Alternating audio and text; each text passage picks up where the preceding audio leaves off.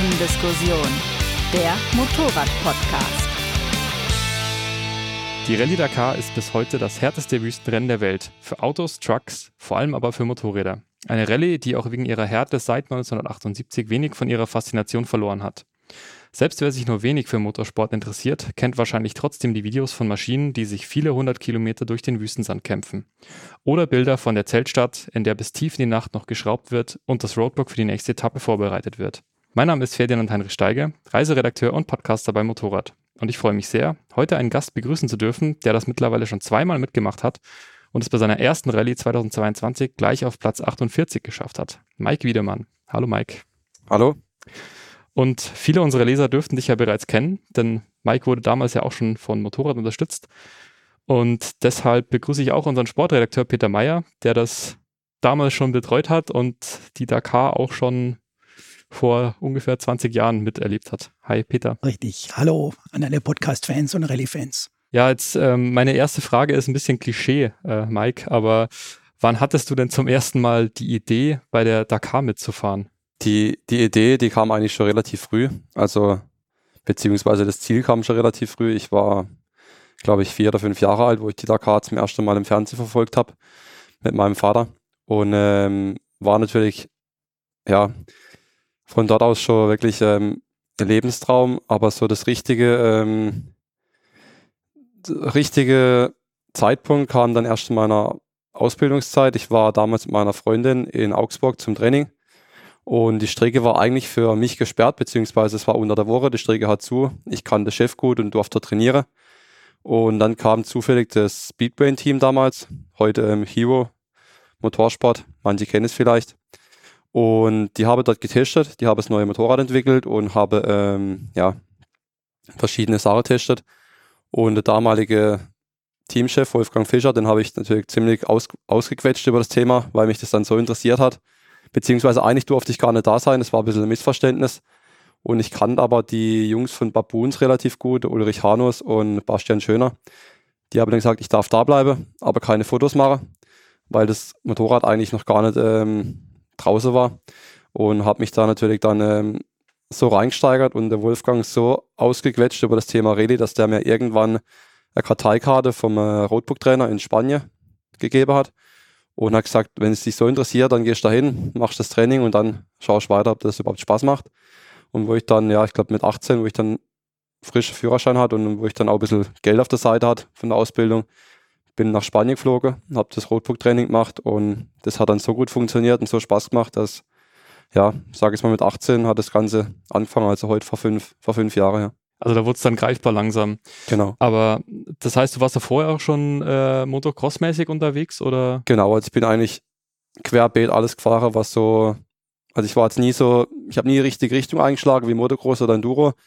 Ich war immer eigentlich überall unterwegs. Ich bin Leto K-Fahrer, Strandrennen, ich bin Erzberg Rodeo gefahrer, Six Days, Enduro-Weltmeisterschaft, also wirklich querbeet. Und mit dem Rallye-Fahrer hat sich dann so ein bisschen habe ich so ein bisschen gefunden, was mir richtig Spaß macht. Ja, dieses, äh, weil du schon gesagt hast, mit, mit Roadbook trainieren. Ähm, Peter, magst du das kurz erklären für alle, die da nicht so firm sind, was ein Roadbook eigentlich ist? Weil das ist ja doch ein wesentlicher Teil auch der, der Rallye, nicht nur das Fahren. Ja, Roadbook ist eigentlich das, der essentielle Bestandteil äh, des Rallye-Sports. Das heißt, auf einem Roadbook, das ist eine Papierrolle, die im Roadbook-Halter aufgerollt ist, vorne im Cockpit des Motorrads. Und da ist die Strecke äh, abgebildet. Sprich, äh, jede Abzweigung, die man nehmen muss, äh, Kompasskurse, die man einschlagen muss, Gefahrenstellen, äh, an denen man vorsichtig sein muss. Das heißt, die ganzen Etappen, und die sind ja immerhin bis zu 700 Kilometer lang, die sind auf diesem Roadbook praktisch erklärt. Das ist das A und O des Relaissports. Äh, anhand dieser äh, Roadbook-Rollen finden die Fahrer die Strecken. Und du hast dann auch zwei Tageskilometerzähler, glaube ich, oder? Die sich daran. Genau. Ja weil die, die Distanzen von Abzweigungen äh, zu Abzweigung, die sind natürlich immer im Kilometer angegeben. Äh, deswegen ist dieser Tripmaster, so nennt man diese, diese äh, elektronischen Geräte, äh, die sind natürlich ganz essentiell wichtig. Man muss dann anhand dieser Kilometeraufzeichnungen weiß man, wo man steht, wann die nächste Abzweigung kommt. Und weil das eben so wichtig ist, gibt es einen Ersatz-Tripmaster, so dass das hat jedes Motorrad, ist auch meines Wissens sogar vorgeschrieben. Okay, ähm, Und Mike, wie war dann der, also ich meine, es ist ja trotzdem immer noch allein schon ein finanzieller riesiger Aufwand. Wie war dann so der weitere Weg, bis du wirklich äh, an der Startlinie standest? Ähm, das war sehr lange und steiniger Weg. Ich ähm, habe dann die Jahre drauf, also sagen wir, wo ich so 19, 20 war, bin ich dann an meine erste Release gefahren, auch alles wirklich ähm, selber finanziert. Die waren natürlich noch relativ günstig im Gegensatz zu der Dakar jetzt. Und ich weiß noch, ich war damals im Urlaub in, ähm, in Bayern, auch mit meiner Freundin und bin morgens aufgestanden und habe gesagt, okay, jetzt ähm, 2022 fahre ich die Dakar. Also es war wirklich so, ich bin morgens aufgestanden, habe gesagt, okay, ich ziehe das jetzt durch, ich mache das, egal was kommt. Und das war auch die Zeit, wo ich damals den Peter kennengelernt habe. Und ähm, im Endeffekt war es dann viele wichtige Kontakte, wo ich geknüpft habe und wo mir bis heute noch helfe und mir geholfen habe die letzten Jahre, zum so Dakar auf die Beine zu stellen. Also klar, im Endeffekt ähm, bin ich allein dafür verantwortlich, aber es waren, glaube ich, echt ähm, viele Leute, mir da dabei geholfen haben. Man kann es rein theoretisch schon auch als Privatfahrer fahren, dazu kommen wir dann wahrscheinlich äh, später noch, aber jetzt die, deine erste Dakar, da warst du über dem Team auch mit dabei. Wie, wie kommt man denn in so ein Team? Auch über Kontakte dann oder? Genau, also ich muss erstmal sagen, also man konnte sich früher, ich weiß, also vor fünf bis zehn Jahren war das noch so, dass man sich wirklich einfach nur einkaufen konnte. Also man konnte sagen, okay, jetzt der Zahnarzt hat Bock auf Dakar, zahlt 100.000 Euro und fährt damit. Also das gab es wirklich ganz viel. Mhm. Aber mittlerweile ist es wirklich so, dass man sich qualifizieren muss. Also man muss mindestens ein Rallye-WM-Lauf gefahren sein davor, wo man auch ins Ziel kommen muss und auch platzierungstechnisch eigentlich, also man muss auf jeden Fall ins Ziel kommen, das ist mal das Wichtigste. Und ich schaue auch wirklich drauf, was du gefahren bist die letzten Jahre. Also du kannst nicht einfach kommen als irgendein Enduro-Fahrer und sag, ähm, sagst, fahrst jetzt die Dakar mit, da muss man sich wirklich ähm, ein bisschen mit auseinandersetzen und die suchen sich auch die Fahrer aus. Also man muss dann auch Sponsormappe hinschicken, man muss ähm, eine kleine Präsentation hinschicken und der Veranstalter sagt dann ja oder nein. Und wie ich dann ins Team gekommen bin, das war dann im Endeffekt, ähm, wollte ich eigentlich erst die Marathonwertung fahren, weil es einfach viel günstiger ist. Das Ganze allein machen, ohne Team. Aber jetzt alle Leute, wo ich so kennengelernt habe über die Jahre, habe ich gesagt, beim ersten Mal investierst du lieber ein bisschen mehr Geld und guckst, dass du sicher ans Ziel kommst, dass du mal zumindest die Zielankunft hast. Und es war dann im Endeffekt ähm, die Entscheidung, dass ich mit dem Bas KDM-Team gegangen bin. Das war, ja, also ist jetzt gerade so das beste Privatteam eigentlich, also so eine Art Satellitenteam von KDM. Man kann sich so vorstellen, die kriege Teile von KDM, die haben halt das Support von KDM, aber sind keine Werksfahrer.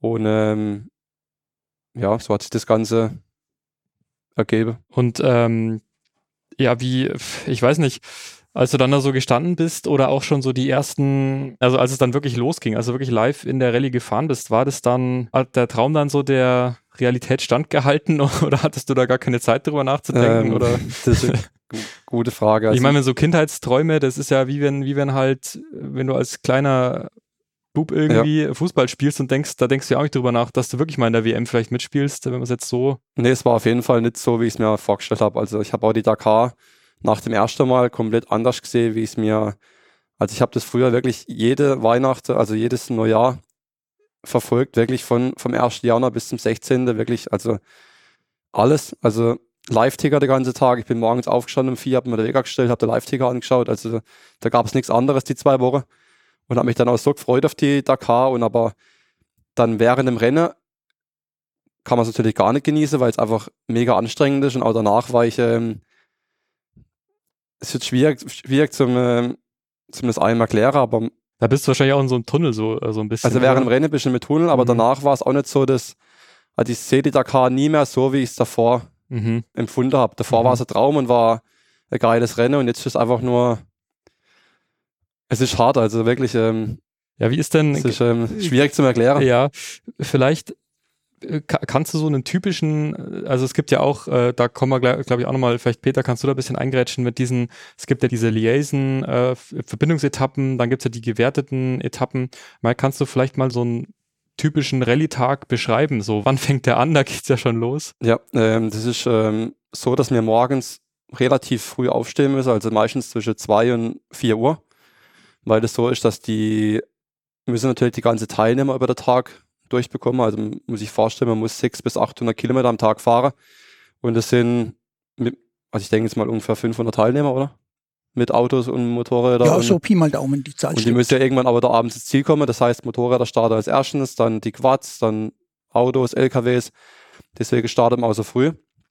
Und man muss sich so vorstellen, also ich mache jetzt mal ein Beispiel, wir starten ähm, zum Beispiel morgens um vier in Freiburg auf dem Teer und fährt 200 Kilometer nach Stuttgart auf der Straße. Das heißt, man fährt morgens eigentlich erstmal 200 Kilometer auf, der, auf eine normale öffentliche Straße zu der, zum Start von der eigentlichen Prüfung. Muss ich ein bisschen vorstellen, wie bei den Enduro-DM, wo es auch Etappe gibt und Prüfung. Und dann ist man in Stuttgart, da hat man dann eine Startzeit um, ich sage jetzt mal um 7 Uhr, wenn Sonne aufgeht, da startet der erste Fahrer. Und dann fährt man von Stuttgart bis, ähm, ich sage jetzt mal 400 Kilometer von Stuttgart nördlich wäre Hannover, Pi mal Daumen. Hannover, egal, genau. Und ähm, fahrt 400 Kilometer die Prüfung im Gelände. Da ist dann Ziel. Und dann hat man nochmal von Hannover 100 Kilometer Etappe, also nochmal auf der Straße Richtung, keine Ahnung, egal wohin. Also so muss man sich Ja. vorstellen. Also es ist, Mhm. ähm, denke ich, so kann man es gut ähm, sich vorstellen, ja. Also, ja, ich ich finde, so kann man sich auch halbwegs vorstellen, weil, weil auf der Straße kann man mit diesen Kilometerzahlen auch schon viel anfangen. Ja. Und ich sage jetzt mal, so früh aufstehen und auch auf Asphalt so viel, ähm, selbst wenn du dich vom Navi führen lässt, das machen ja auch die wenigsten, außer sie machen gerade so eine Iron Butt Challenge oder sowas. Also da kann man sich das, und, und jeder, der schon mal ein bisschen Sand gefahren ist, äh, kann sich vorstellen, wie, oder kann sich nicht vorstellen, wie man das den ganzen Tag lang macht. Also, ja, es sind schon ähm, also ein Haufen Kilometer. Ja. Natürlich ähm, jetzt auch die 500 Kilometer Prüfung oder 400 hört sich extrem viel an, aber man muss sich vorstellen, man fährt da einen Schnitt von über 100. Das heißt, ähm, das ist, also die, die Zeit geht rum. Das ist nicht so, dass man irgendwo im, im Wald verwinkelte Strecke fährt. Also das spult man schon relativ schnell ab. Aber was, glaube ich, am extremsten ist, ist die Liaison, also die Etappe. Was man vielleicht sich jetzt gar nicht vorstellen kann, wenn man auf der Straße fährt, aber wenn man wirklich morgens um vier aufsteht und ähm, muss dann erstmal 200 Kilometer, zweieinhalb Stunden bei 0 Grad oftmal, also es ist wirklich Mhm. kalt dort. mhm. Also tagsüber warm, aber nachts ist es echt kalt. Fährt dann bei 0 Grad erstmal zweieinhalb Stunden einfach, also sinnlos, aber wirklich ähm, auf der Straße. Es ist komplett dunkel, also es ist auch nicht so wie bei uns, wo alles ähm, beleuchtet ist, wo ständig irgendwelche Schilder sind. Da fährt man wirklich mal eine Stunde am Stück, ohne dass irgendein Licht kommt, ohne dass irgendein Verkehrsschild kommt, ohne Tankstelle, ohne alles. Also es ist eigentlich ähm, mental, glaube ich, schwierigste, die Etappe. Und dann eben auch noch die Orientierung. Also Ja. das ist ja auch noch, glaube ich, das, was vielen dann immer den, den Sieg oder den, die Platzierung kostet. Wenn du dich einmal wieder verfährst und dann wieder so einen Donut machst und Ja. wieder umdrehen musst. Und die meisten Unfälle passieren auch auf der Etappe. Also Mhm. viele. Also Verkehrsunfälle oder viele schlafen auch ein wirklich morgens. Also Mhm. das ist letztes Jahr um Daniel Sanders passiert. Der schon, hat um das Sieg gekämpft und ist, ich glaube, drei, vier Tage vor Schluss ist der gerade Stück und ist dann links weggegangen, ist er eingeschlafen und ist geradeaus mit 120 in so Randstein rein und hat sich die Ellenbogen gebrochen. Also, Mhm. weil man da echt äh, oft mal unkonzentriert ist. Ja, logisch. Genau. Und natürlich auch noch abends, also dann noch nach sieben, acht Stunden auf dem Bike, dann nochmal 200 Kilometer auf der Straße nochmal heimfahren ins Biwak. Das macht einen echt ähm, fertig. Ja, wann bist du dann abends? Wann ist man dann meistens so?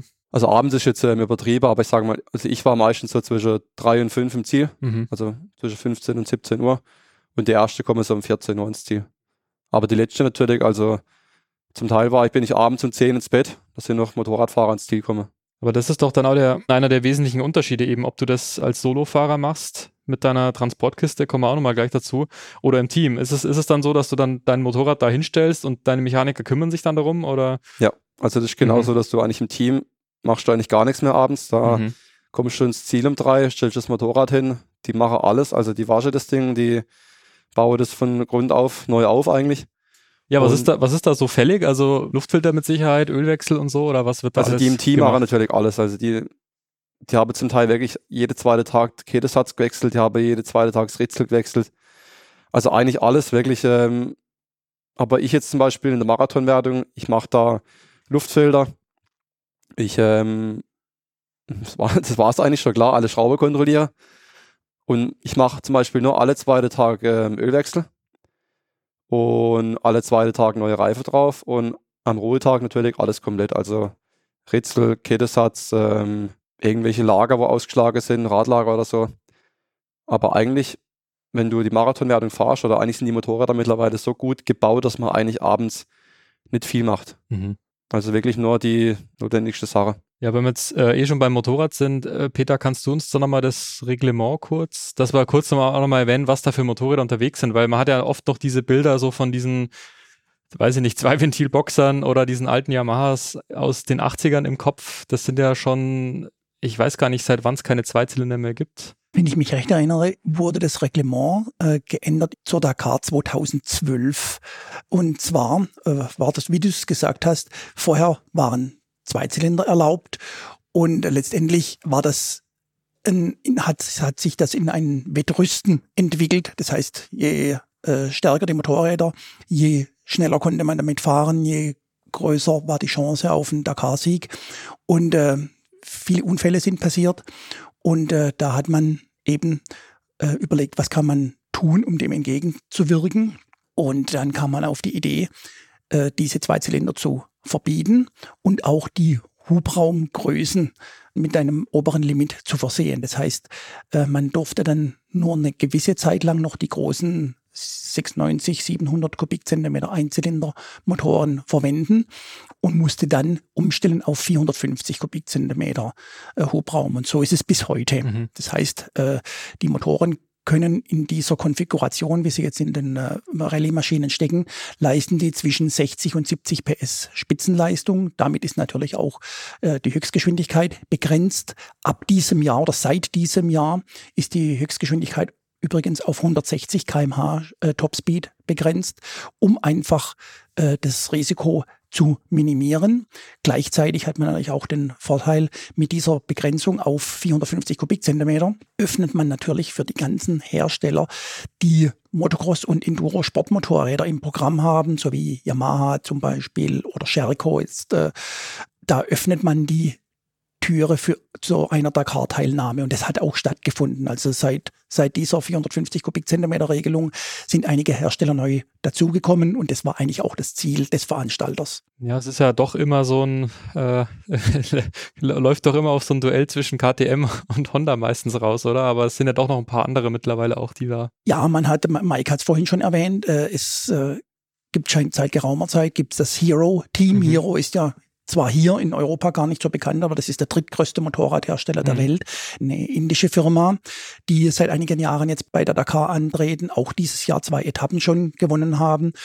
Äh, also insofern, die sind schon konkurrenzfähig. Dann Sherco, auch ein kleinerer Hersteller aus Frankreich, die aber auch schon sehr erfolgreich nicht nur im Enduro-Sport sind, sondern jetzt auch in der Rallye sich da eingefunden haben und auch gut sind für einen Etappensieg.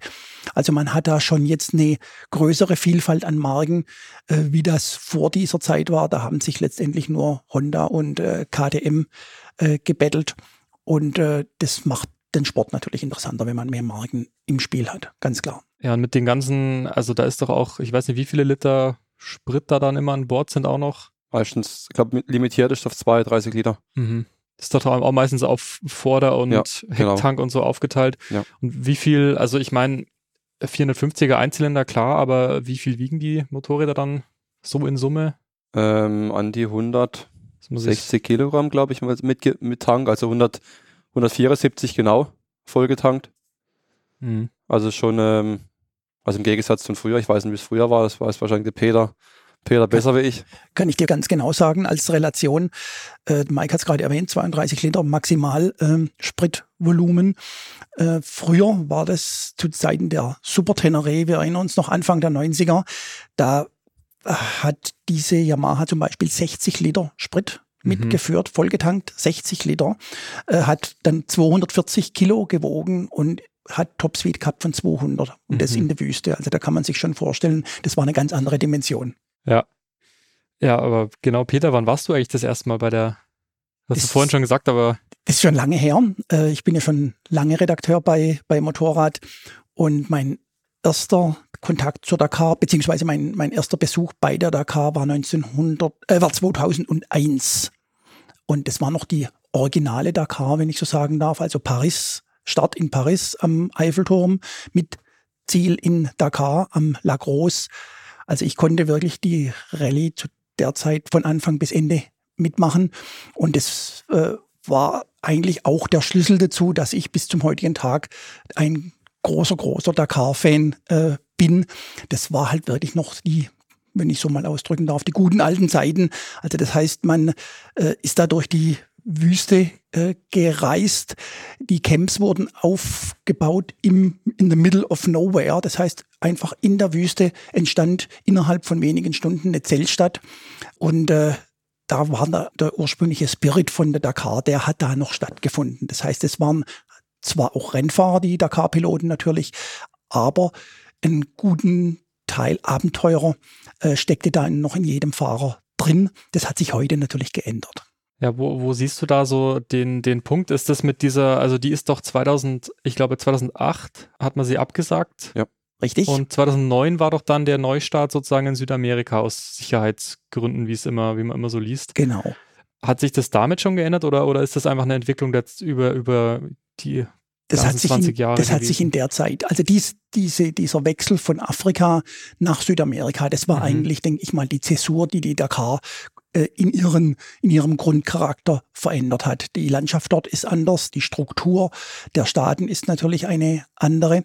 Und äh, ich hatte dann auch die große Freude, 2014 wieder äh, die Dakar begleiten zu können. Das war eben in Südamerika. Und äh, da hat man ganz klar diesen Unterschied feststellen können. Das heißt, diese Camps, die, die, die Biwaks, die waren ausschließlich am Rande von Flugplätzen. Das heißt, man hat das Material von Etappe zu Etappe mit dem Flugzeug transportiert, also das Organisationsmaterial. Die Fahrer konnten in Wohnmobilen schlafen. Die ganze Rallye hat sich, ich würde mal sagen, in Richtung WRC orientiert. Das heißt, man äh, hat ein relativ kultiviertes äh, Umfeld, wie gesagt, in der Nähe von Flughäfen. Es gibt Wasser, es gibt Strom, es gibt alles, was man braucht, um Rennsport betreiben zu können. Und dann von dort aus sind die Fahrer dann in die, in die Wüste gestartet, die es ja in Südamerika auch gibt. Und aber der Grundcharakter der Rallye ist ganz klar in Richtung Sportveranstaltung, äh, hat er sich äh, verändert. Und das ist bis zum heutigen Tag auch so geblieben. Aber Mike, ist das also seit letztem Jahr ist die Rallye doch immerhin wieder in, naja, in Saudi-Arabien ist zumindest deutlich mehr Wüste als vielleicht in Südamerika. Hast du das Gefühl, ist es immer noch so oder ist man da vielleicht wieder so auf der Suche, wieder eher dieses. Also man versucht, glaube ich, wieder in die Richtung zu gehen, wie es früher war. Aber man ist jetzt, glaube ich, schon seit 2019 in Saudi-Arabien. Ne? Dieses Jahr war die vierte Dakar in Saudi-Arabien. Ja. Ich persönlich hoffe, dass wir wieder zurückgehen nach Südamerika, weil es, glaube ich, also jetzt ist halt klar wie früher, aber Südamerika war einfach abwechslungsreicher, glaube ich. Mhm. Also landschaftlich schöner. Und ähm, also das ist immer Geschmackssache, finde ich jetzt. Aber ähm, ich glaube nicht, dass sich das ähm, großartig ändert, weil einfach, also klar, zum einen hat sich das damals geändert, wo sie nach Südamerika sind, aber ich glaube natürlich auch der Wandel der Zeit, also wirklich einfach alles. Also wie man es aussieht in der Formel 1 oder MotoGP, ich persönlich kann es wahrscheinlich jetzt schlecht erklären, der Peter besser, aber einfach alles mit Social Media und die Werbung und Internet und es ist einfach. Ich würde einfach sagen, äh, wenn ich dir, wenn ich dazwischen grätschen ja, darf, die, die Welt hat sich verändert und dann muss ich auch eine Sportveranstaltung verändern. Äh, viele sprechen der Dakar das ab und trauern nach diesen Zeiten eben, als es noch ein Abenteuer war und man durch Afrika gefahren ist und das, das alles einen ganz anderen Charakter hatte. Viele Leute trauern diesen Zeiten hinten nach, aber man muss der Dakar einfach auch zugestehen, auch eine Rallye muss sich verändern, auch ein Sport muss mit der Zeit gehen.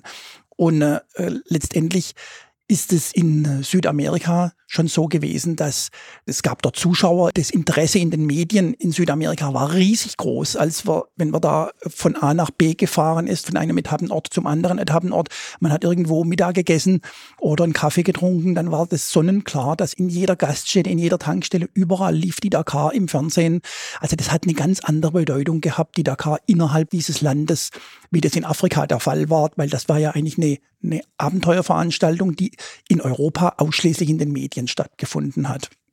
Und die Änderung in Südamerika, die war frappant. Und dieser Charakter der Rallye hat sich jetzt praktisch nach in, mit dem Wechsel von nach Saudi-Arabien hat sich da erhalten. Da die Rallye ist noch genauso, wie ich das in Südamerika erlebt habe. Eher ein Sprintrennen als eine Abenteuerveranstaltung. Ja, zum Thema Sprintrennen, das ist auch gut. Das, ähm, also ich, wo ich damals Dakar fahren wollte oder mein, wo ich das im Fernsehen verfolgt habe, war das immer so ein bisschen ein Abenteuer. Und wenn du dann selber drin bist, mein klar, das hat sich jetzt auch verändert durch die Zeit. Und man überlegt früher, Marc Homa, Cyril Debré, da gab es zwei Stück, wo gewinnen könnte. Also das waren wirklich zehn Jahre lang zwei Leute, wo eigentlich die Dakar dominiert haben. Und ähm, heutzutage gibt es, sage ich mal, 20 Stück, wo wirklich gewinnen können. Einfach das, ähm, mein damals waren das die einzigen zwei, wo sich extrem auf Rallye konzentriert habe und der Rest war einfach gut Enduro-Fahrer. Und heutzutage ist einfach, aber das ist in jedem Sport so, egal ob es im Fußball ist oder ähm, es sind einfach viel mehr Leute, wo sich auf, das, auf die Dakar spezialisieren. Und die Motorräder sind besser, die Abstände sind geringer. Also wie gesagt, es ist einfach ein Sprintrennen geworden. Ja.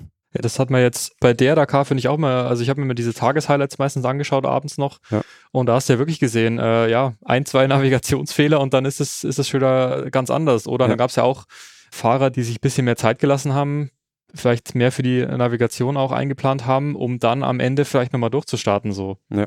Also, oder es ist auch so, dass, dass, dass immer der Fahrer, der die, die, den Tag immer eröffnet, hat ja auch mal den Vorteil, dass er halt den Zeitvorteil hat, aber da bist du halt auch der, der keine Spuren vor sich findet. Genau also, so ist es. Ja. Schon, also, schon auch spannend.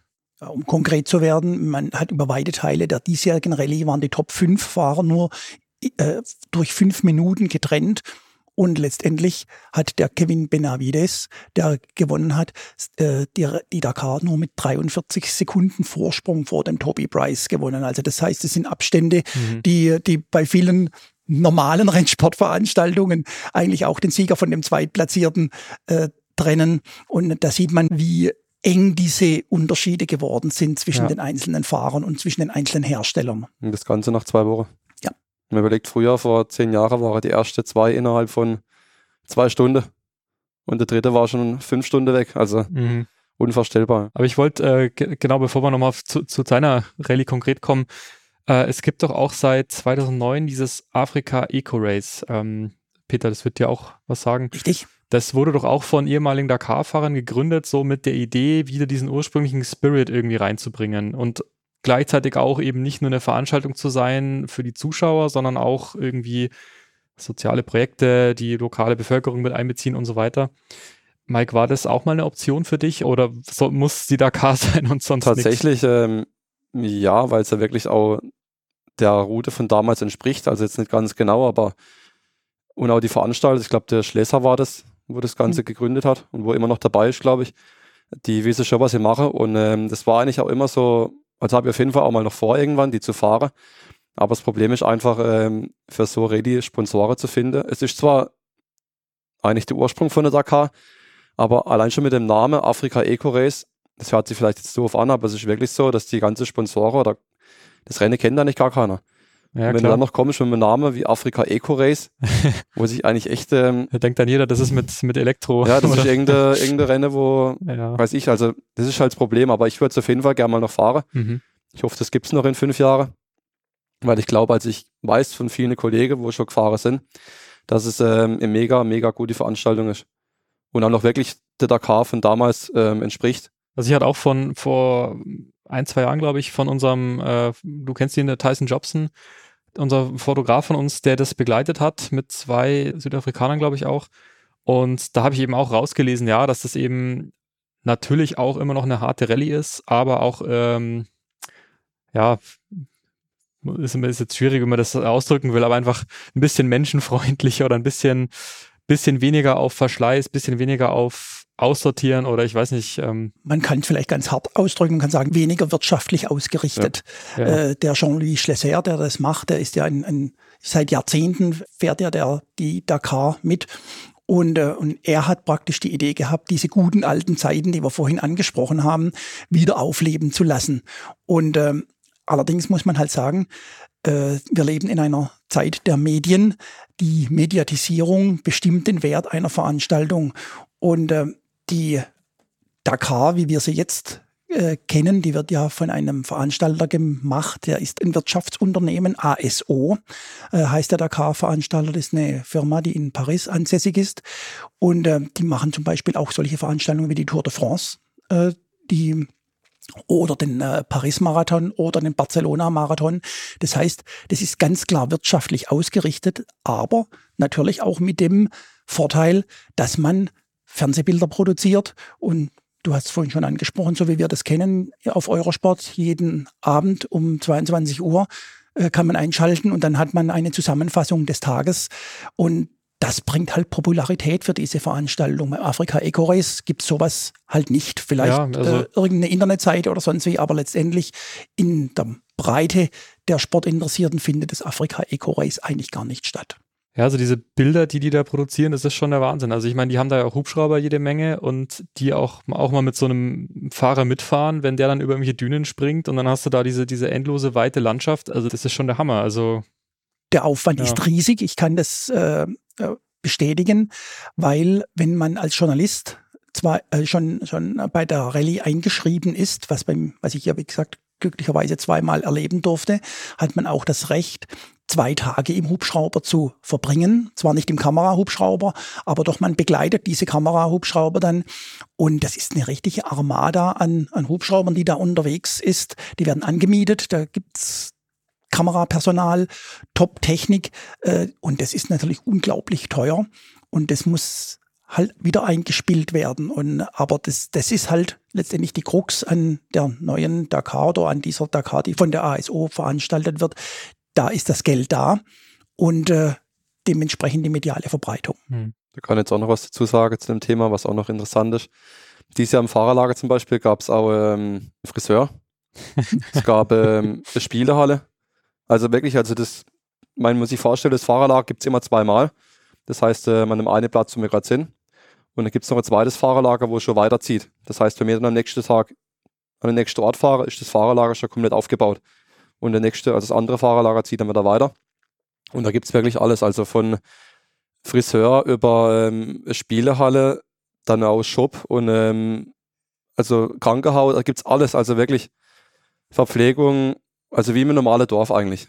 Und ist auch riesig. Also man kann das, ich weiß nicht, wie viele Mitarbeiter die haben, aber das ist einfach ähm, richtiges Dorf. Ja, also es, es, nimmt als zum Teil auch ganz skurrile Formen an. Die, ja. Der Dakar, der Veranstalter, hat ja einige Sponsoren und da werden dann wirklich, zum Beispiel jetzt äh, von der Tankstellenkette, da werden dann wirklich mal abends die 30 größten Tankstellenpächter von Frankreich eingeflogen und die machen dann da abends ein, ein Happening, gehen durchs Fahrerlager durch, kriegen alles Mögliche erklärt. Danach Party, Ententanz, alles Mögliche. Aha. Und am nächsten Tag fliegen die wieder zurück nach Frankreich. Ja. Also da, äh, das, das ist halt diese, diese ja. bizarre Seite der totalen Vermarktung also so einer Veranstaltung.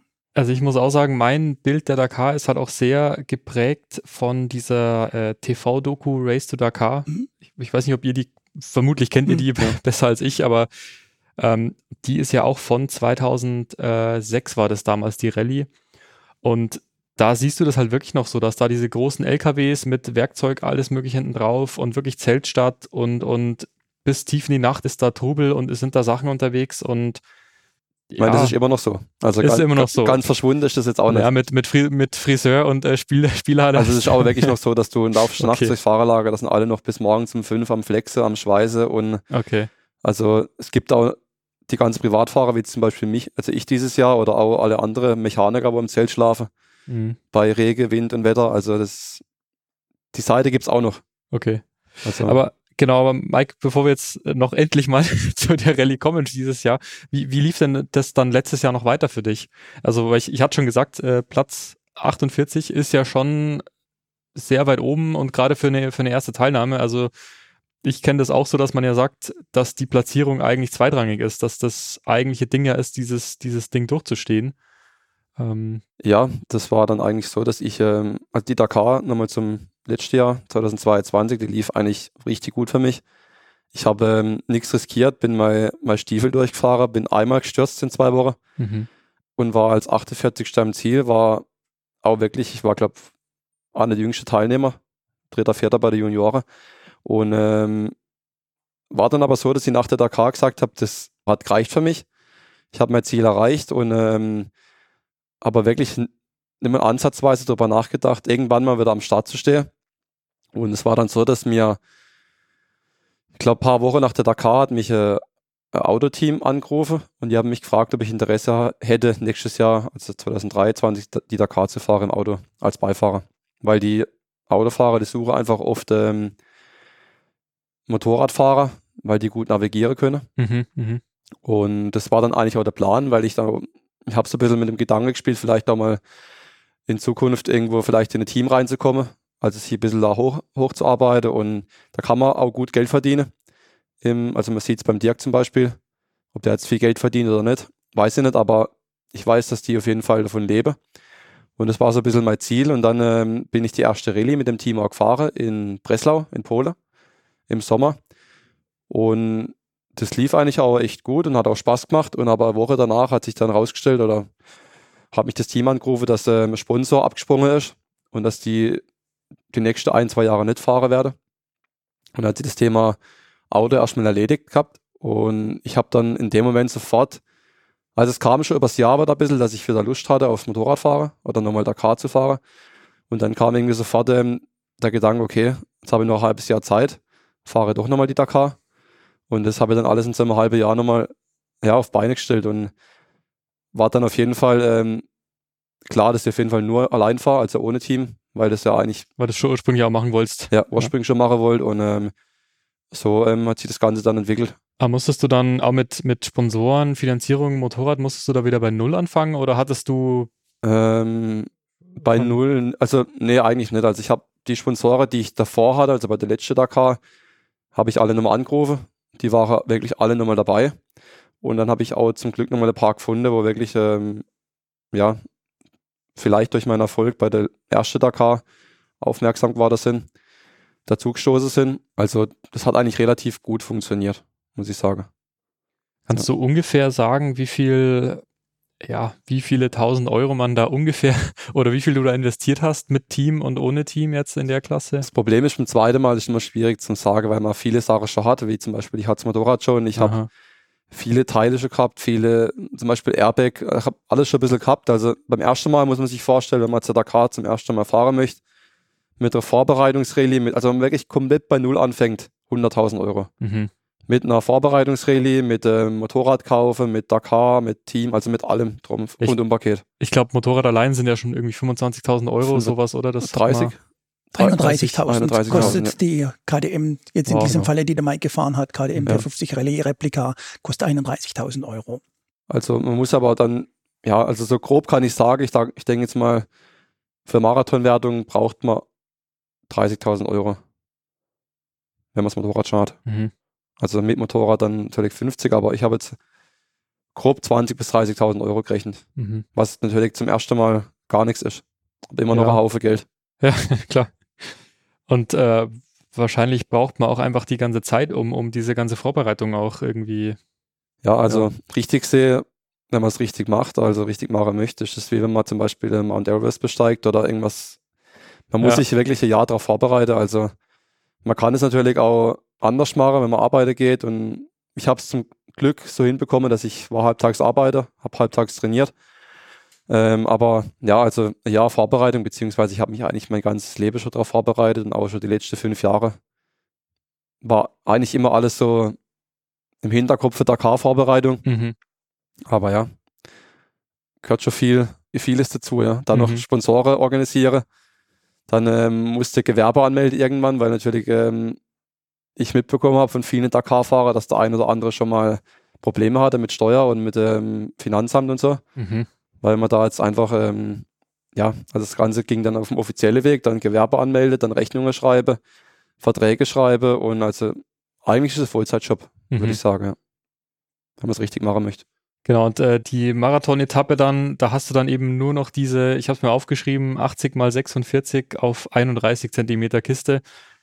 Das heißt, da hast du dann Platz für dein ganzes Werkzeug oder hast du immer noch irgendwo ein Fach in einem LKW, wo du zumindest noch Zelt oder, oder wie? Also es ist so, dass du vom Veranstalter bekommst du die Kiste mhm. mit, ähm, da kannst du reinmachen, was du möchtest. Dann ähm, bekommst du Zelt gestellt und ähm, Schlafsack und darfst einen Satz Reife mitnehmen und eine Tasche, mhm. also eine Motorradtasche. Das Ganze muss man dann ähm, einen Monat vorm Rennen nach Marseille bringen nach ähm, Frankreich. Dort wird alles verschifft. Und man kann aber natürlich auch, also das macht jeder so. Ich habe zum Beispiel mal andere Team dann noch meine restliche Sache mitgegeben, also wie zum Beispiel meine restliche Reife, noch eine zweite Tasche und so. Also man hatte schon Möglichkeiten zum mehr Sachen mitnehmen, aber vor Ort hat man dann eigentlich nur seit Seltzer, Schlafsack und eine Tasche und die Kiste natürlich.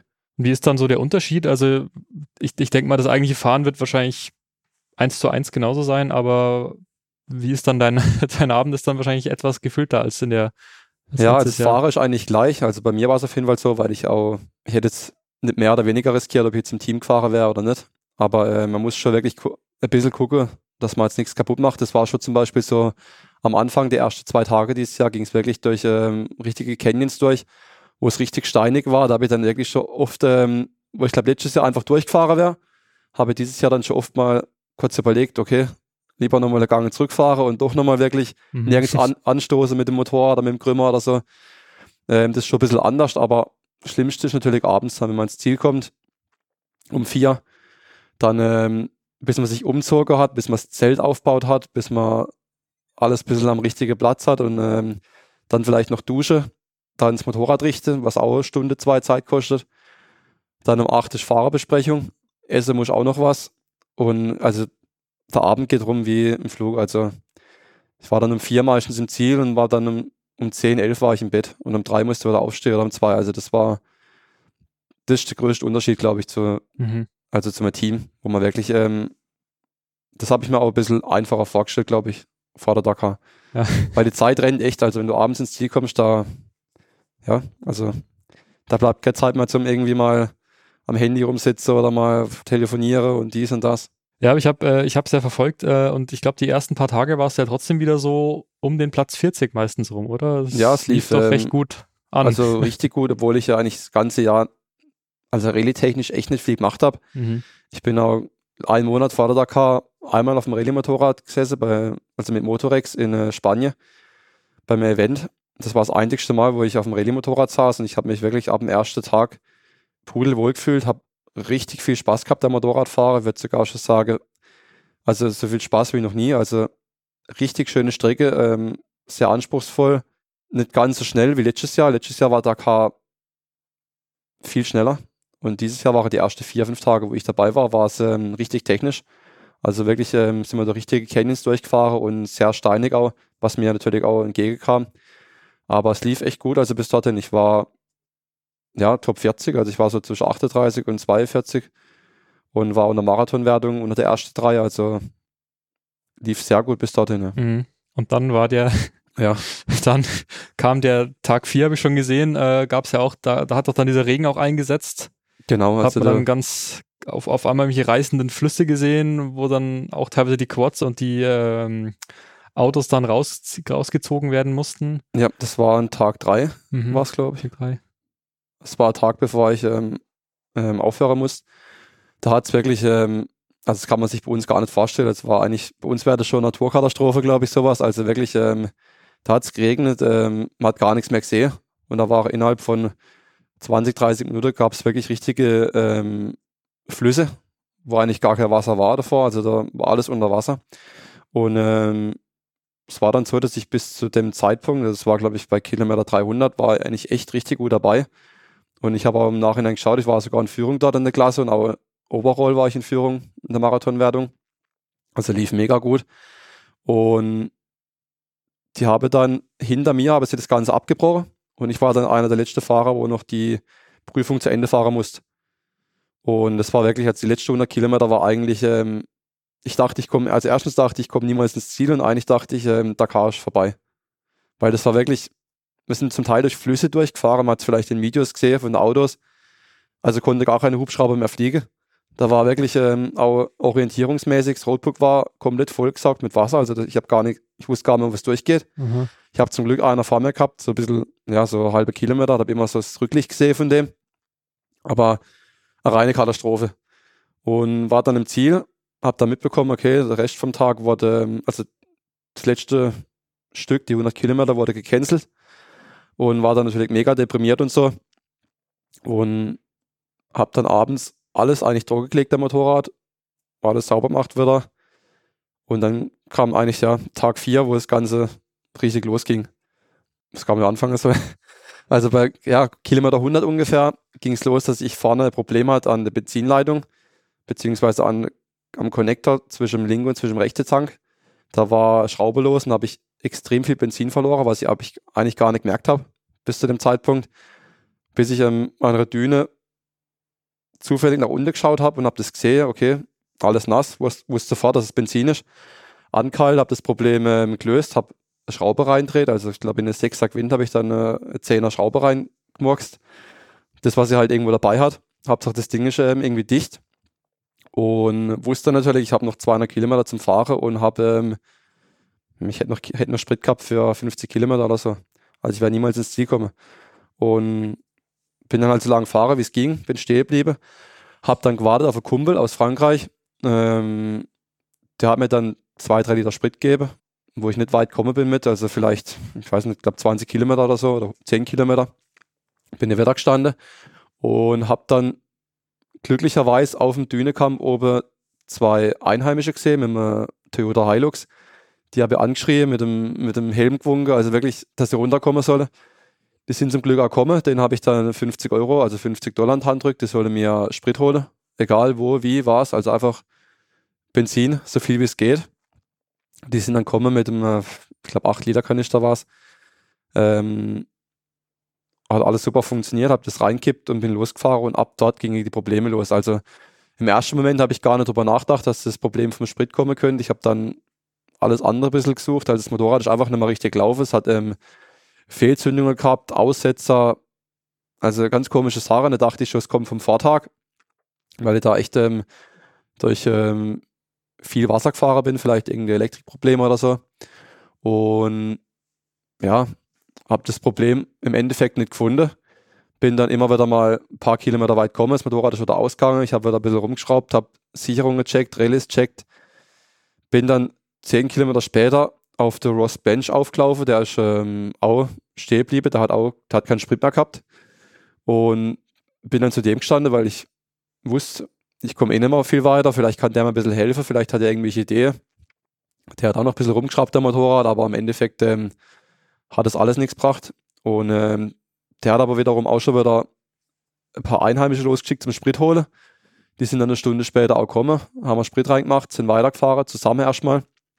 Aber es hat keinen Wert gehabt, weil mein Motorrad einfach ähm, ja überhaupt nicht lief. Also das hat wirklich ähm, Untenrum lief es eigentlich relativ gut, also geringe Drehzahl oder sage ich mal im zweiten, dritten Gang lief das Motorrad super, aber sobald ich ans Gas ging oder ja, beschleunigen wollte, hat es immer so Aussetzer gehabt und ähm, das war dann im Endeffekt auch der Grund. Ich habe dann auch nochmal später alles leer gemacht, also ich habe komplett Tanks ausgebaut, habe alles leer gemacht, habe nochmal Sprit bekommen und habe es nochmal probiert, aber ich habe ja nach stundenlanger Schrauberei und ähm, habe dann auch mehrere Motorradfahrer noch gefragt, die weiter hinten kamen, die wirklich Zeit hatten, die es jetzt nicht eilig hatte, ob sie noch Ideen hätten oder so. Und habe es auch einige noch versucht, ähm, aber ja, also. Ja, hat, hat es an dem Moment wahrscheinlich schon abgehakt auch, ja, oder? schon das, länger da davor. Du... Also ich war so, okay. Ich war, eigentlich war das Ziel, das habe ich auch mir vorgenommen, ins Ziel zu kommen. Aber durch das, dass ich dann wirklich den Tag davor noch die Etappe gewonnen habe mhm. in der Marathonwertung, war ich dann noch mehr gefrustet, weil ich wirklich so Tag davor auf einmal gewusst habe, okay, da geht sogar was ein bisschen mhm, mhm, ergebnistechnisch. Und dann war er wirklich, ähm, also. Ja, man hat, dich ja, man hat dich ja sogar in, den, in dem Highlight-Video, hat man dich ja auch gesehen ja. kurz im Interview. Ja. ja, ja. Also ich glaube, wenn ich vielleicht ein paar Jahre älter gewesen wäre, dann hätte ich vielleicht ein bisschen, ein bisschen anders reagiert und hätte vielleicht, ähm, wäre ruhiger geblieben in der Situation, aber ich glaube, die letzte zwei, drei Stunden dann, bevor ich den Notfall, also den Knopf gedrückt habe, habe ich wirklich, ähm, bin verzweifelt. Also mhm. Da ging mir alles durch den Kopf. Und irgendwann war es dann fast dunkel. Also es war eigentlich schon dunkel, es war abends um fünf, halb sechs. Ich stand, also es war noch 200 Kilometer entfernt vom Ziel und habe dann ähm, den Knopf drückt, also quasi gibt es am Motorrad den Knopf. Da gibt es drei Knöpfe, einer ist für Notarzt und einer ist für, muss ich überlegen. Kontakt zum Veranstalter. Kontakt zum Veranstalter gibt es noch und ähm, auf jeden Fall habe ich halt den Knopf gedrückt, dass es, ähm, dass er mich abholen müsse, dass es vorbei ist. Und ja, das war dann ähm, das Ende. Mhm. Genau. Aber hast du dann später noch rausgefunden, woran es lag oder? Bis jetzt noch nicht so richtig. Also ja. wir haben am Tag drauf nochmal versucht, ähm, ich war bei KD-Mechaniker, da haben wir eigentlich das ganze Motorrad zerlegt, aber der Tester dran hängt, der zum Beispiel gar nichts anzeigt. Und ähm, also, beziehungsweise das Problem wusste man ja, das war Wasser am Tank. Also das haben wir auch gesehen, das haben wir, ähm, wir haben die Tanks leer gemacht in eine durchsichtige Kanister. Und da haben wir gesehen, dass ich unten, ich sage jetzt mal bei 8 Liter Benzin, aber sich war ein Liter davon war Wasser. Mhm. Also ob das Wasser jetzt aber im Endeffekt ähm, vom Veranstalter war, das Wasser von den Einheimischen war oder vielleicht irgendwie durch den Tag davor reinkam, das weiß ich nicht so richtig. Ich weiß nur, dass viele das Problem hatten. Also mhm. wirklich auch viele andere Fahrer hatten das Problem an den Tagen. Unter anderem auch der Mason Klein, wo wirklich ähm, um den Sieg gekämpft hat und auch Alex Salvini ist ausgefallen und Sandra Gomez mit dem gleichen Problem. Also wird es wahrscheinlich schon vom Veranstalter kommen. Aber wir haben dann eigentlich alles gereinigt an dem Tag danach. Wir haben alles putzt, wir haben neue Sprit reingemacht, wir haben Injektor tauscht, äh, Zündkerze, alle Relais, Sicherungen gecheckt und das Motorrad läuft immer noch nicht so richtig. Also was jetzt im Endeffekt äh, das Problem ist, muss ich schauen, wenn das Motorrad zurück ist. Mhm. Aber faktisch, es war Wasser drin und ähm, ja, mega ärgerlich sowas. Ja, jetzt hat es ja schon ein paar Tage, bist ja schon wieder hier, hat es ein paar Tage Zeit, um das bisschen zu verarbeiten. Wie, ja, ich weiß nicht, bist du jetzt einfach immer noch sehr gefrustet oder schaust du schon wieder nach vorne und auf die nächste Dakar vielleicht schon? Das die Tage danach war es natürlich extrem hart, weil ich dann auch noch das Rennen ein bisschen verfolgt habe daheim und dann auch gesehen habe, wo die Jungs, mit denen ich gekämpft habe, wie die abgeschnitten haben. Und ähm, das ist natürlich extrem frustrierend dann. Aber im Endeffekt ähm, muss man sowas abhaken. Also muss man dann nach vorne schauen, weitermachen. Das, sowas gibt es immer und das wird es wahrscheinlich auch noch ein paar Mal geben, wenn ich Dakar nochmal. Also kommen wir schon zum Thema. Ich will auf jeden Fall wieder fahren. Also mhm. das ist auch mein Ziel. Ich bin auch schon wieder voll in der Vorbereitung, dass ich nächstes Jahr wieder das Gleiche mache wie dieses Jahr, also ohne Team in der Marathonwertung. Und ja, das will ich so lange fahren, bis ich ins Ziel komme, ohne Team. Das ist mein Ziel auf jeden Fall und ja. Also ist der Traum dann irgendwo doch noch da. Er ist halt anders, aber es ist immer ja, noch. Auf jeden Fall. Also im Gegensatz zum letzten Jahr, wo ich wirklich eigentlich gar nicht mehr fahren wollte und auch ein bisschen, ja, die Dakar so ein bisschen in schlechter Erinnerung hatte, war es dieses Jahr, hat es mir sogar mehr Spaß gemacht wie letztes Jahr, weil es einfach mehr Abenteuer war. Mhm. Im Team letztes Jahr war es einfach so ein bisschen, vielleicht durch meine Teamkollege, weil ich wirklich zwei, drei richtig gute Teamkollegen hatte, die auch sehr professionell waren und ich einfach, ich kam mir so ein bisschen so, ist schwierig zu erklären, aber so ein bisschen professionell vor und hat mir selber extrem viel Druck gemacht letztes Jahr beim ersten Mal. Und es war dieses Jahr einfach viel entspannter. Also es hat ähm, erstens in der Marathonwertung viel mehr Spaß gemacht, weil es einfach mehr Abenteuer war. Und das Abenteuer ist eigentlich auch der Grund, warum ich dieser Car fahren wollte. Also werde auf jeden Fall wieder angreifen. Ja.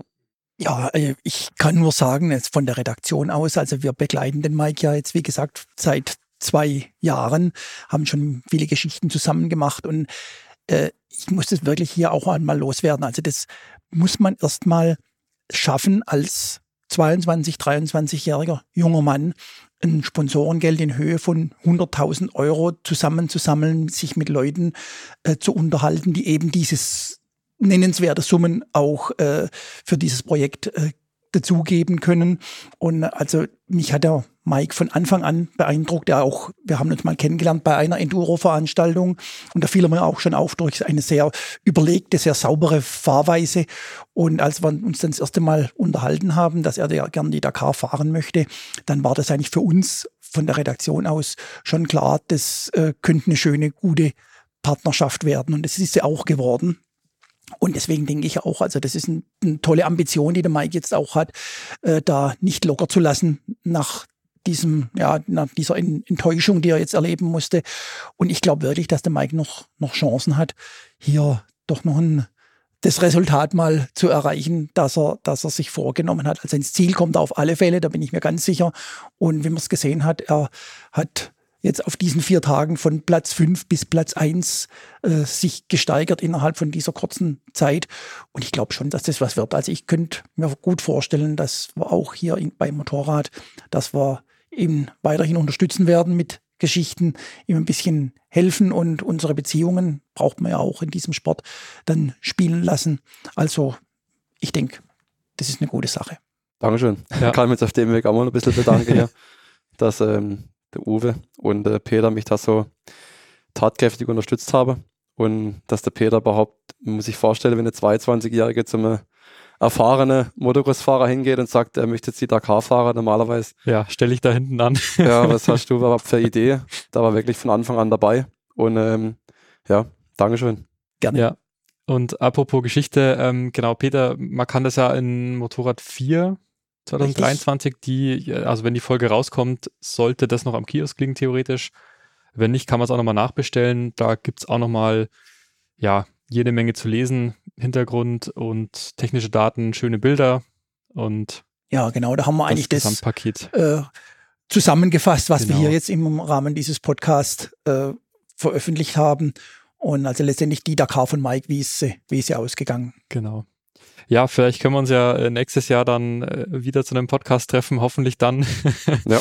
mit äh, nicht mit äh, so einer Nachricht, dass du am Tag 4 leider ausgeschieden bist, aber stellen wir einfach den Pokal mitten auf den Tisch genau. und dann passt das schon. schön wär's, ja. Hoffentlich. Genau.